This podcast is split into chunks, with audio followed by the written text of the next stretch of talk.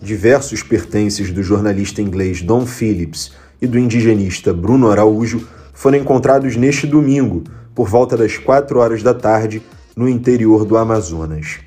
Os dois estão desaparecidos desde o domingo retrasado, e a informação de que os objetos são mesmo dos dois veio nessa madrugada.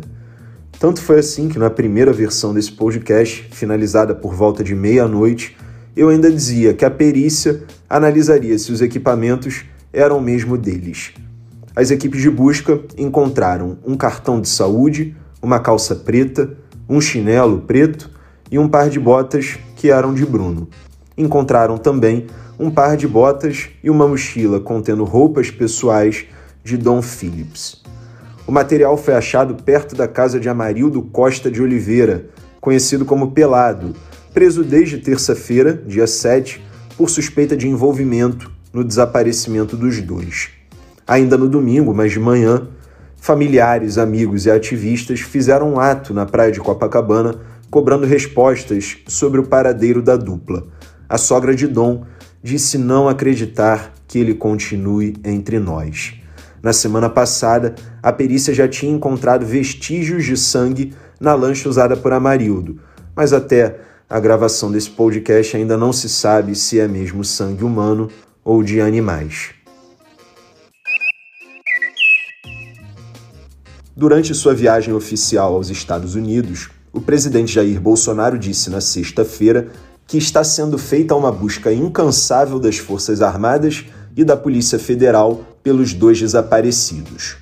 No sábado, Bolsonaro falou que apareceu no Rio, boiando, partes de corpo humano, as vísceras, são palavras do próprio presidente, e que o material tinha sido encaminhado para análise.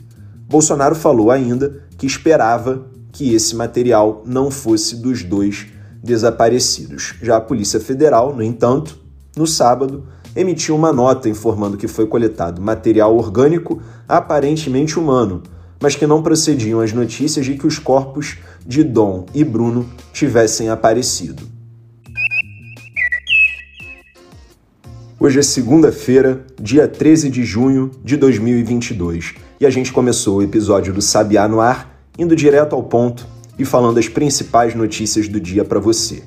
O presidente Jair Bolsonaro, aliás, chegou ao Brasil de volta da sua viagem oficial aos Estados Unidos nessa madrugada.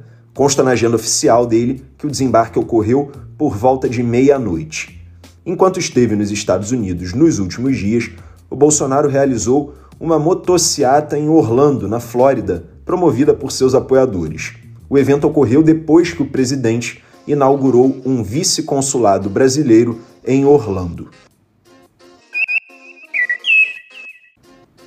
Por aqui pelo Brasil, as Forças Armadas enviaram uma nova nota ao Tribunal Superior Eleitoral, na qual disseram se sentir desprestigiadas na apuração eleitoral e cobraram auditoria e testes das urnas eletrônicas.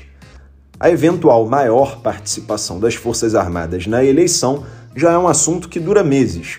O Bolsonaro intensificou essas cobranças, inclusive nas últimas semanas e as próprias Forças Armadas já tinham enviado uma lista de sugestões ao TSE, como a gente falou por aqui nesse podcast.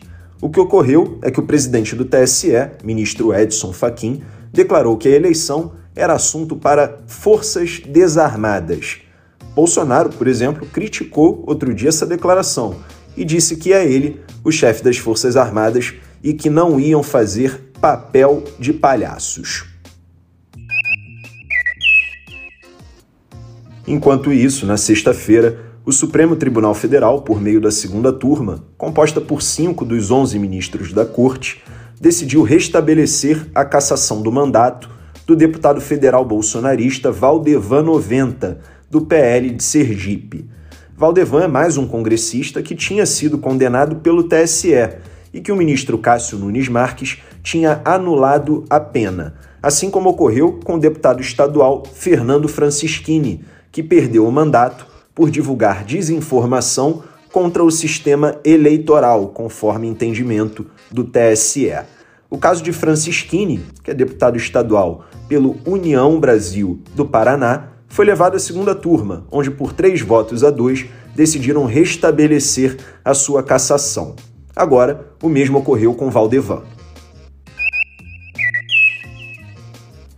A gente publicou no nosso site e também enviou por e-mail um material que faz o contexto entre o que foi notícia na semana passada e o que deve ser notícia nessa semana. E também publicamos a tradicional Agenda da Semana, que vai ao ar no nosso site todo domingo à noite.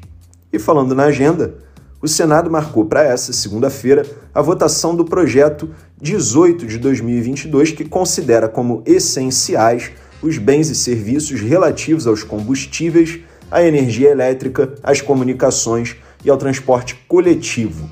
Dessa forma, o texto limita a cobrança do ICMS a uma alíquota de 17%, prevendo ainda a compensação financeira aos estados pela União. Tudo isso está também no nosso site, como eu acabei de falar. E por hoje é só, o Sabiá no Ar fica por aqui.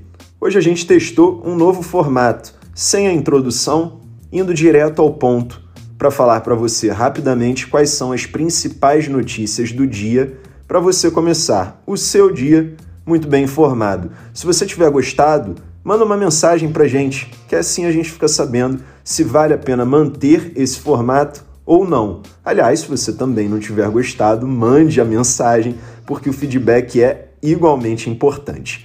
Lembrando que o Correio Sabiá publica esse podcast de segunda a sexta-feira por volta das 8 horas da manhã, com o objetivo de te falar tudo o que você precisa saber para começar o seu dia voando em até 10 minutos.